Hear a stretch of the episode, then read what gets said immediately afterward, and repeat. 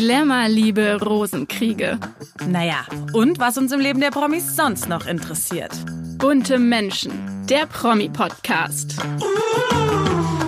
Hallo und herzlich willkommen zu einer neuen Folge Bunte Menschen. Ich bin Lilly Burger, Redakteurin bei Bunte und heute ist meine liebe Kollegin Anja Reichel zu Gast. Sie hat nämlich den ehemaligen Rennradfahrer Jan Ulrich getroffen, der von der Spitze der Tour de France im tiefsten Drogensumpf versunken ist und sich jetzt langsam wieder in die Normalität zurückgekämpft hat. Werbung Bevor wir uns aber dem bewegten Leben von Sportlegende Jan Ulrich zuwenden, schauen wir wie immer, was in der Welt sonst noch so los war. Bunte Spotlight. Diese Woche blicken wir erstmal nach Paris, denn hier fand vergangene Woche ein ganz besonderer Debütantinnenball statt, der Ball des Débutantes, auch vereinfacht genannt Le Ball. Und manche von euch werden sich jetzt vielleicht daran erinnern, dass wir schon letztes Jahr über den Ball gesprochen haben. Damals widmeten wir dem Thema eine ganze Folge und auch dieses Jahr haben sich die Töchter aus sehr, sehr wohlhabenden und teilweise auch adeligen Familien in Paris versammelt und unsere liebe Kollegin Sandra Heumann hat mitgefeiert. Deshalb wollen wir auch dieses Jahr wieder von ihr erfahren, was sie dort erlebt hat. Zuallererst wollen wir aber natürlich auch nochmal von Sandra wissen, was Le Ball überhaupt ist. Und hier kommt ihre Antwort, frisch aufgenommen auf der Rückreise von Paris. Le Ball ist eine sehr besondere Veranstaltung, etwas sehr Traditionelles und zwar ein Debütantenball, der bekannteste in Paris, eigentlich in ganz Frankreich.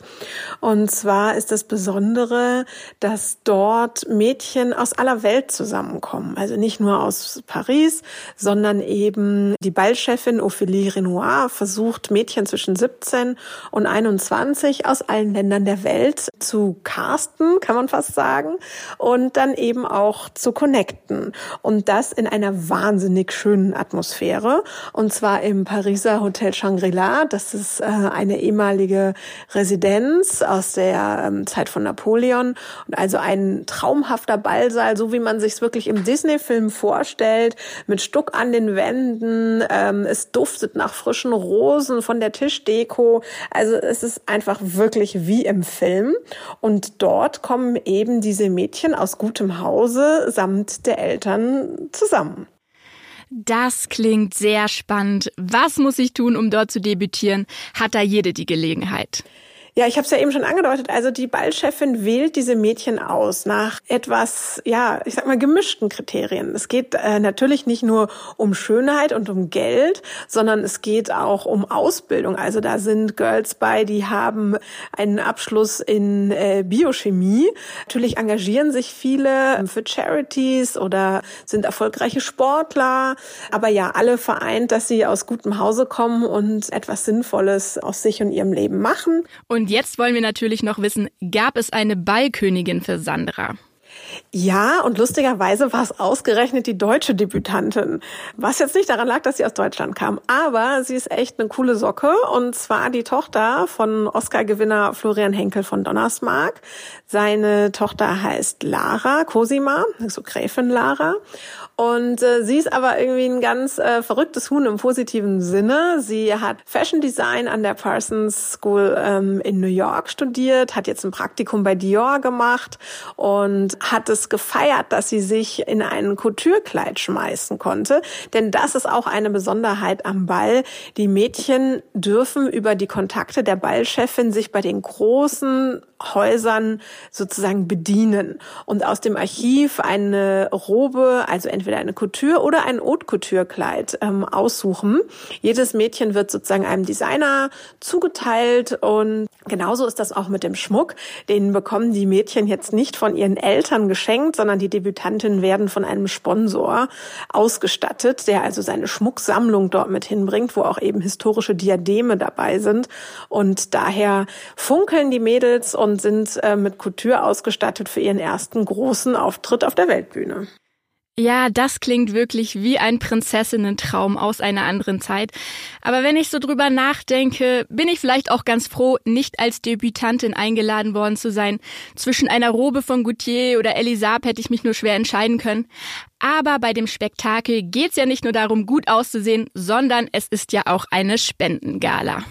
Bei meinem zweiten Highlight der Woche bleiben wir gleich beim Thema Paris und zwar in Persona. It Girl der ersten Stunde, Paris Hilton, ist nämlich ganz überraschend zum zweiten Mal Mama geworden. Schon ihr erster Sohn Phoenix Barron, der im Januar zur Welt kam, wurde von einer Leihmutter ausgetragen und nun eben auch das zweite Kind, eine Tochter. Deshalb hat auch niemand etwas von Paris zweiten Mama Glück geahnt. Und jetzt lautet natürlich die spannende Frage, wie haben die Hotelerbin und ihr Mann, der Unternehmer Carter Riem, ihren Nachwuchs genannt? Ihr wisst ja, ich liebe Promi-Babynamen, aber hier finde ich, hätten die beiden ruhig etwas kreativer werden können. Paris neugeborene Tochter hört nun nämlich auf den Namen London Marilyn. Dazu hat sie in der Talkshow von Ellen DeGeneres 2022 schon erklärt, Maryland nach meiner Großmutter und London, weil es meine Lieblingsstadt ist. Der Name stand also schon länger fest.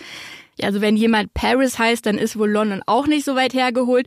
Und selbst der Name von Sohn Phoenix kann als Stadt interpretiert werden. Phoenix ist immerhin die Hauptstadt des Bundesstaates Arizona.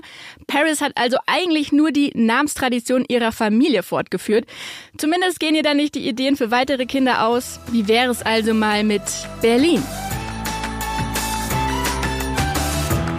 Ja, heute spreche ich mit meiner lieben Kollegin Anja Reichelt und wir beide hatten ja hier im Podcast noch nie gemeinsam das Vergnügen. Deshalb freue ich mich ganz besonders, dass du hier bist. Also herzlich willkommen. Hallo. Und zwar, du bist heute hier, weil du vergangene Woche eine der ganz großen Sportlegenden getroffen hast. Die Rede ist von Ex-Rennradprofi Jan Ulrich.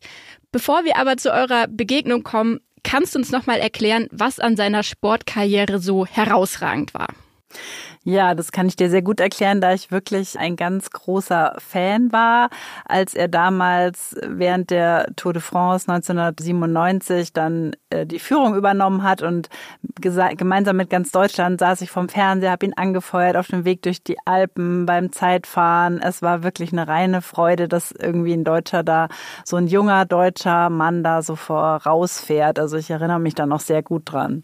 Also er war bei dieser Tour de France 1997, glaube glaube ich, der erste Deutsche, der da gewonnen hat, oder? Ganz genau. Also er hat als erster Deutscher da gewonnen. Es war natürlich auch nicht abzusehen. Zuerst sollte er seinen Teamkollegen Bjarne Ries unterstützen. Er ist fürs Team Telekom damals gefahren. Und plötzlich kam dann irgendwie immer mehr raus, dass dieser junge Deutsche da plötzlich vorausfährt. Und dann erinnere ich mich noch an die Szene, als dann damals der Teamchef äh, gesagt hat, so jetzt Jan, du kannst fahren und dann ist er abgezogen. Kannst du dich noch dran erinnern, wo du das gesehen hast? Das war zu Hause, wirklich zu Hause mit Freunden und wir haben da wirklich ihn angefeuert und mitgefiebert. Vorher hatte sich keiner für Radsport interessiert, schon gar nicht für Tour de France, aber das war dann einfach so ein fesselndes Rennen. Ich finde, es ist nur zu vergleichen mit Boris Becker, der mit 17 Jahren Wimbledon gewann und wo wir auch dann plötzlich alle im Tennisfieber waren. Also das fand ich, war so die Kategorie mit Jan Ulrich. Also Jan Ulrich hat den Rennradsport also in Deutschland berühmt gemacht quasi. Ja, absolut. Und danach ging es ja auch richtig los. Alle hatten Trikots äh, vom Team Telekom. Es ist ein riesiger Radboom entstanden. Also ich glaube, man kann sich das heute gar nicht mehr so vorstellen, wie das damals äh, einen Push gegeben hat für diese, für diesen Sport. Er ist also auch zum Nationalhelden geworden, kann man so sagen. Und das war auch insofern was Besonderes, weil er ja aus der DDR kam. Weißt du, wie er dort aufgewachsen ist? Er ist relativ einfach aufgewachsen mit zunächst Mutter und Vater. Der Vater ist aber dann ziemlich früh weg aus der Familie, war auch Alkoholiker und auch gewalttätig. Die Mutter ist eine ganz taffe Frau, die kommt auch jetzt in der neuen äh, Amazon Prime Doku, die Jan Ulrich drei Jahre begleitet hat vor und, und spricht eben nochmal auch über die Kindheit, dass sie dann irgendwann gesagt hat, nee, mit diesem Mann macht sie nicht weiter. Der hat auch die Kinder geschlagen. Jan Ulrich hat zwei Brüder Und ja, dann hat sie sich unabhängig gemacht, aber natürlich ist er sehr einfach aufgewachsen in einem Plattenbau in Rostock. Also sie meinte, es war kein Gedanke dran, dass man sich ein Rennrad hätte kaufen können. Also da führte überhaupt gar kein Weg hin.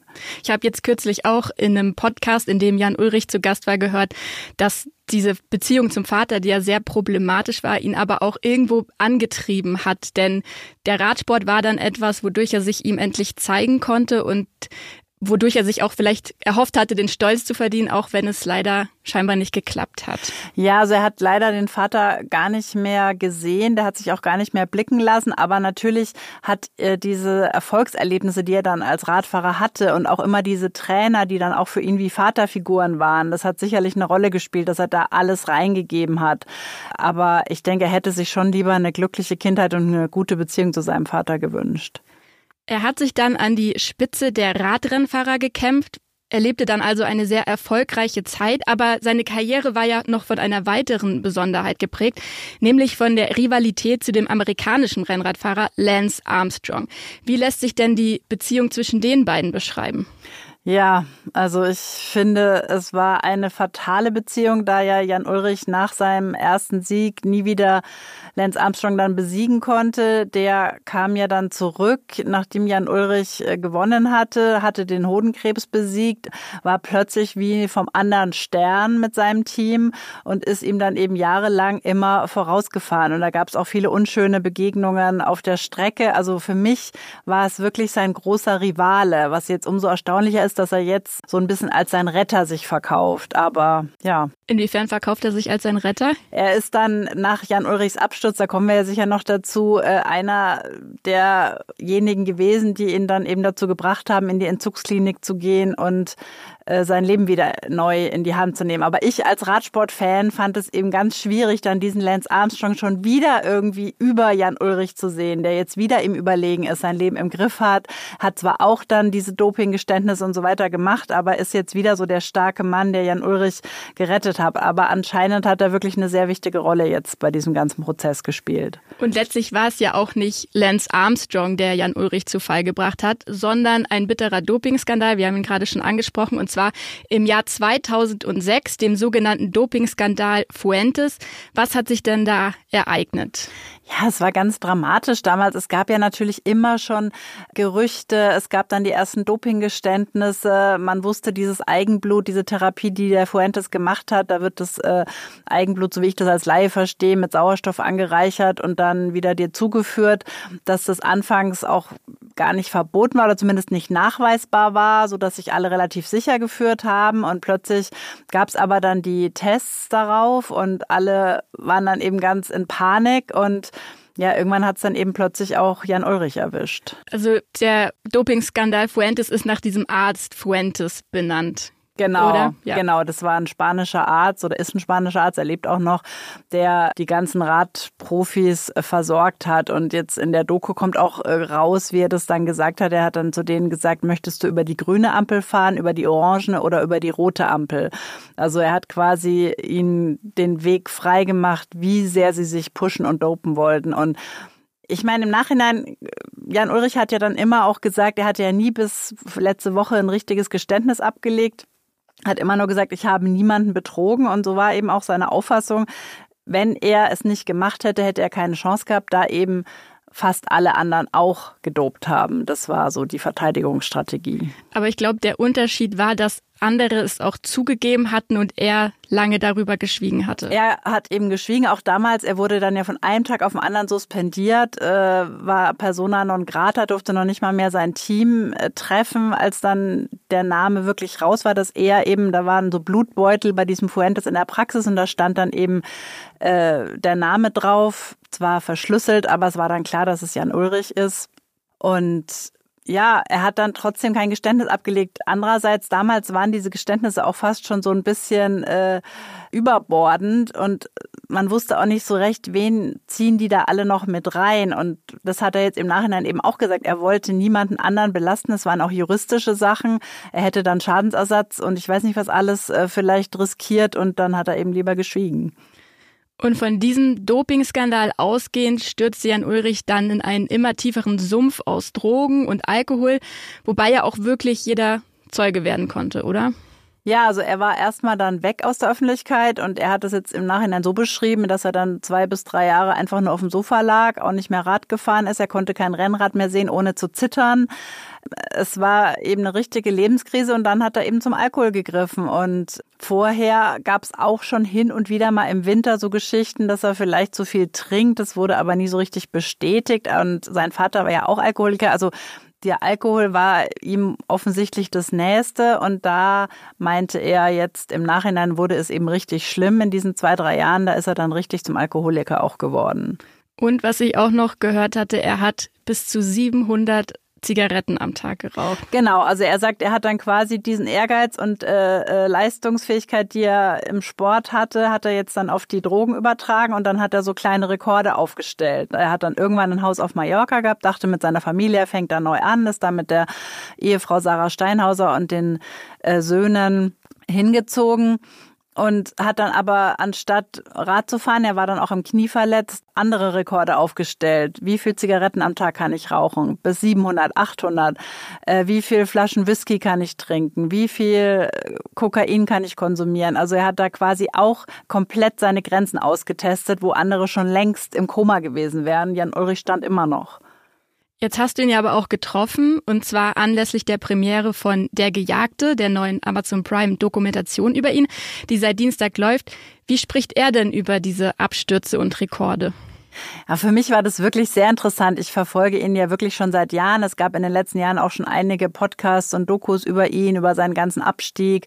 Es gab äh, Schlagzeilen, dass er da in Mallorca im Gefängnis saß, dass mit Till Schweiger es irgendwelche Randale-Vorfälle gab. Also ich habe wirklich ihn eigentlich als komplettes Wrack nur noch wahrgenommen, die letzten fünf Jahre und dachte mir jetzt, hm, mal schauen, äh, wie er jetzt wirklich wirkt in, in echt. Also er hat sich jetzt ja auch schon ziemlich zurückgenommen. Er ist hin und wieder mal bei irgendwelchen Premieren aufgetaucht, aber nie hat er, er hat nie gesprochen. Und jetzt war er eben wirklich komplett verändert. Also er stand da auf dem roten Teppich in München, hat gestrahlt, war aufgeräumt. Es waren wirklich auch seine ganzen Wegbegleiter da. Lance Armstrong wäre auch gekommen, der hatte aber Geburtstag an dem Tag. Aber es waren eben alte Freunde da, alte Radkollegen, Trainer, seine Familie, er war so richtig wieder wie ein Fisch im Wasser, hatte ich das Gefühl. So endlich wieder raus aus diesem Sumpf, aus diesen ganzen Schlagzeilen. Und äh, die ganze Doku beruht ja darauf, dass er wieder auf den Mont Ventoux, das ist sein Schicksalsberg damals gewesen, äh, bei dem ersten Toursieg oder bei jeder Tour de France kommt er fast vor. Ein sehr langer, sehr steiler Berg in den französischen Alpen. Und den fährt er jetzt quasi als Radrentner äh, nochmal hoch und lässt Revue passieren seine ganzen Erlebnisse an diesem Berg. Und lustig ist dann auch eine Szene, wenn er an einem äh, Passanten vorbeiradelt, da radeln immer wieder Leute hoch, Laien, und er radelt dann ganz munter an ihm vorbei und sagt so, hallo, ich bin Jan Ulrich, und er fällt fast vom Fahrrad. Also er ist wirklich wieder humorvoll und anscheinend hat es ihm wieder aufs Rad zu steigen, auch dann da begleitet zu werden, über alles zu sprechen, hat ihm so viel Energie und Schub gegeben, dass er jetzt wirklich wieder strahlen kann. Aber natürlich war ein sehr harter Weg bis dahin mit mehreren Entzügen, Therapien und so weiter. Aber was sagt er denn über die Zeit seiner Abstürze, also über seinen Tiefpunkt quasi? Ja, also er sagt, dass er über Alkohol dann eben in diese Drogen gerutscht ist und da dann nicht mehr Herr seiner Sinne war. Also er hat, er, er beschreibt es so, äh, die Drogen haben das Menschliche aus mir vertrieben und ich wurde zum Monster. Und er hat ja dann auch seine Familie angegriffen, äh, verbal, äh, hat mit allen Trouble gehabt, Streit gehabt, hatte dann ganz komische Menschen um sich geschart, die ihn auch nur ausgenutzt haben. Er hat auch sehr viel Geld verloren in dieser Zeit. Also ich weiß nicht, ob es schon mal jemals so einen Absturz gegeben hat im, im Sportbereich. Also ich meine, Boris Becker hat natürlich vielleicht noch schlimmer mit, mit Gefängnis, aber die Drogen, die ihn jetzt fast umgebracht haben, also diese schlimmste Szene war ja dann, als er im äh, Krankenhaus irgendwo in Südamerika an, ans Bett gefesselt war und dann kaum mehr ansprechbar war, wo dann eben Lance Armstrong kam und ihm einen Therapieplatz dann besorgt hat. Also er hat sich wirklich komplett kaputt gemacht und da jetzt so wieder dazustehen, gesund auszusehen mit seiner Lebensgefährtin, wieder mit allen im Reinen zu sein, da muss ich schon sagen, Hut ab.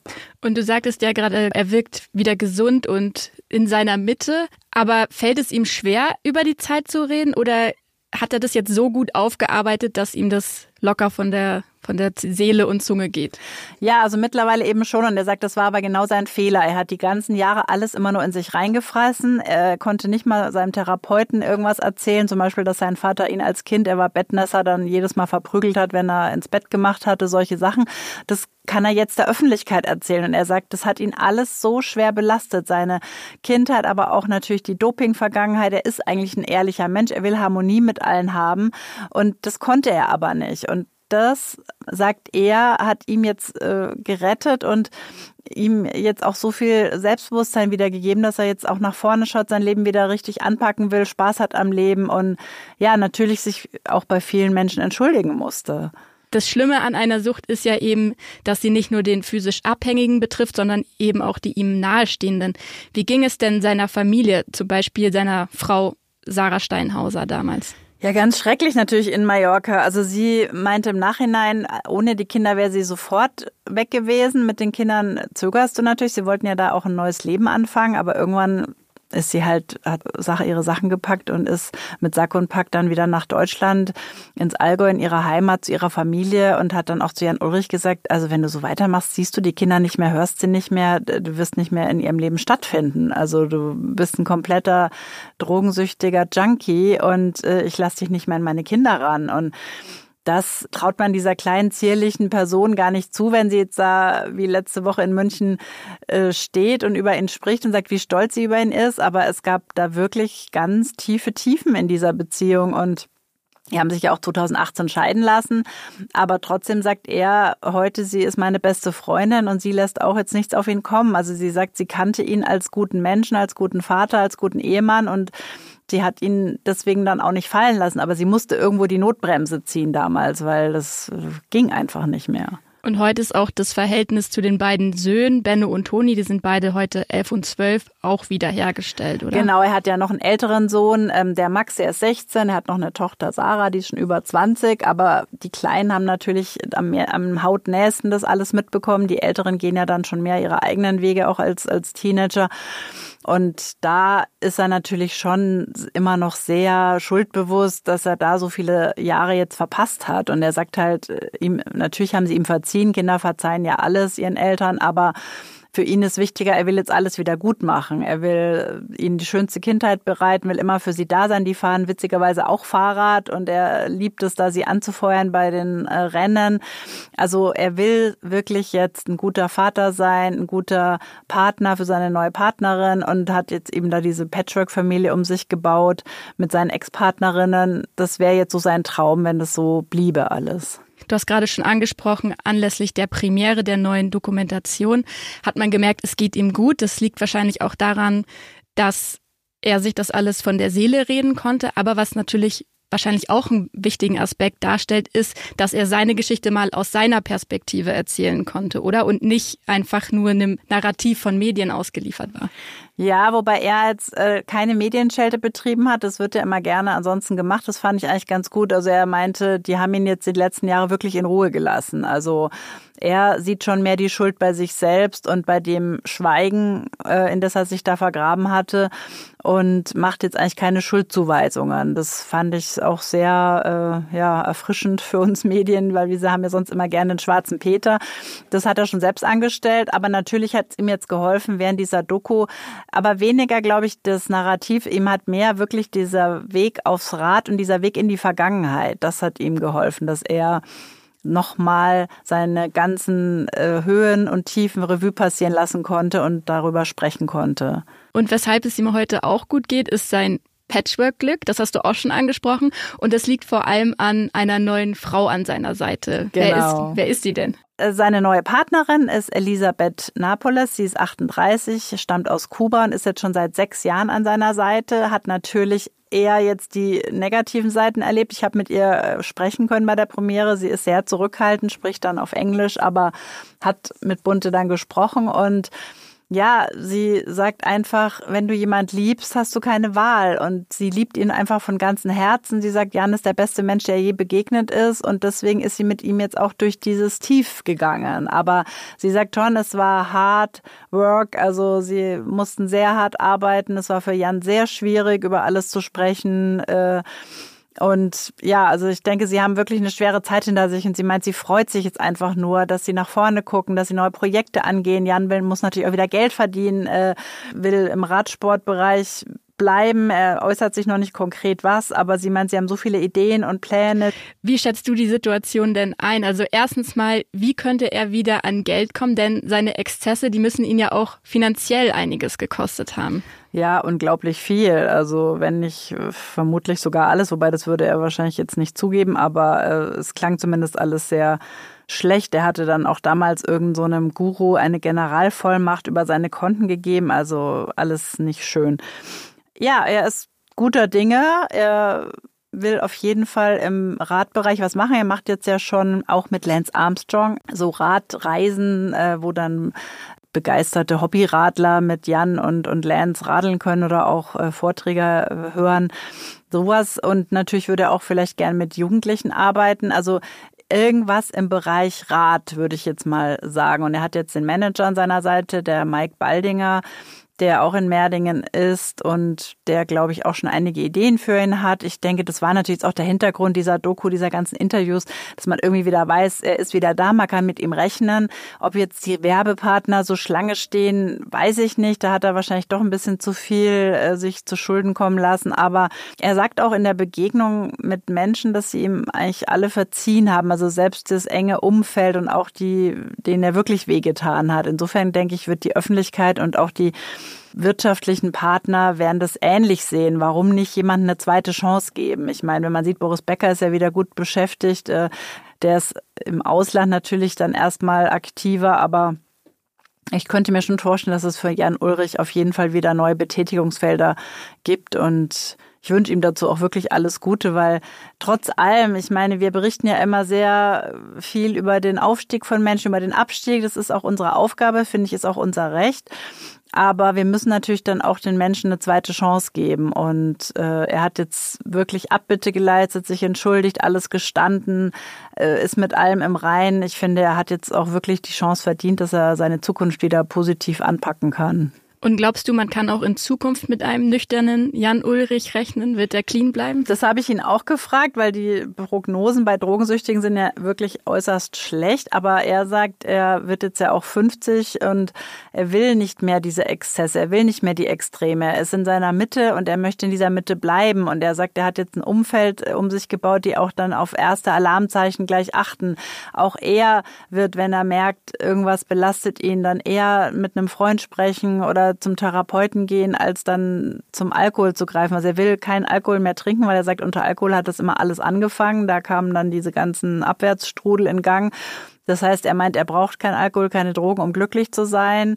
Er muss sich andere Kicks beschaffen und äh, vielleicht ist es dann wirklich auch die Gnade des Alters, dass man dann auch nicht mehr so nach diesem Euphorien äh, sich sehnt, dass man eher dann froh ist, wenn man Harmonie hat. Und er sagt, er ist ein sehr harmoniebedürftiger Mensch.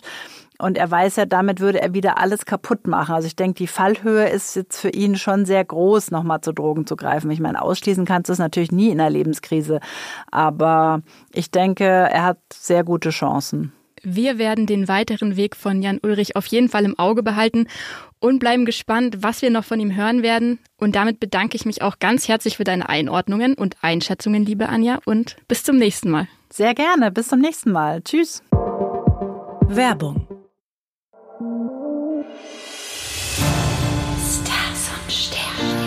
Er ist skandalerprobt, dennoch könnte in nächster Zeit wieder eine besonders schwierige Phase auf ihn zukommen. Die Rede ist von König Charles III., über den nun bekannt wurde, dass er sich an herrenlosen Erbgütern bereichert haben soll. Und da geht es um ganz schön viel Geld. Wir haben daher die Sterne gefragt, was sie Charles in dieser brenzligen Situation raten, denn Hilfe kann der gerade gut gebrauchen. Charles wurde am 14. November 75 und ist damit von Sternzeichen Skorpion. Und für die gilt, dass Venus zwischen dem 5. und 29. Dezember in ihrem Zeichen steht. Das könnte zwar auf eine anhaltend komplizierte Phase hindeuten, doch schon am 2. Dezember ist der Merkur in den Steinbock eingetreten und beruhigt Skorpione. Große Herausforderungen könnten sich Skorpion daher in ihrer Einfachheit präsentieren. Für Charles würde das bedeuten, zu verstehen, wie er die Engländer wieder versöhnlich stimmen kann. Die sind berechtigt ganz schön sauer, denn eigentlich gibt es einen vom Königshaus kommunizierten Deal in ihrem Land. Existiert kein Testament oder rechtmäßiger Erbe, wandern die Besitztümer von Verstorbenen eigentlich in die Staatskasse. Nur auf dem Gebiet der ehemaligen Grafschaft Lancashire gehen die Besitztümer an die Krone zurück und nicht an den Staat. So hat der Palast in den letzten zehn Jahren circa 60 Millionen Pfund eingenommen.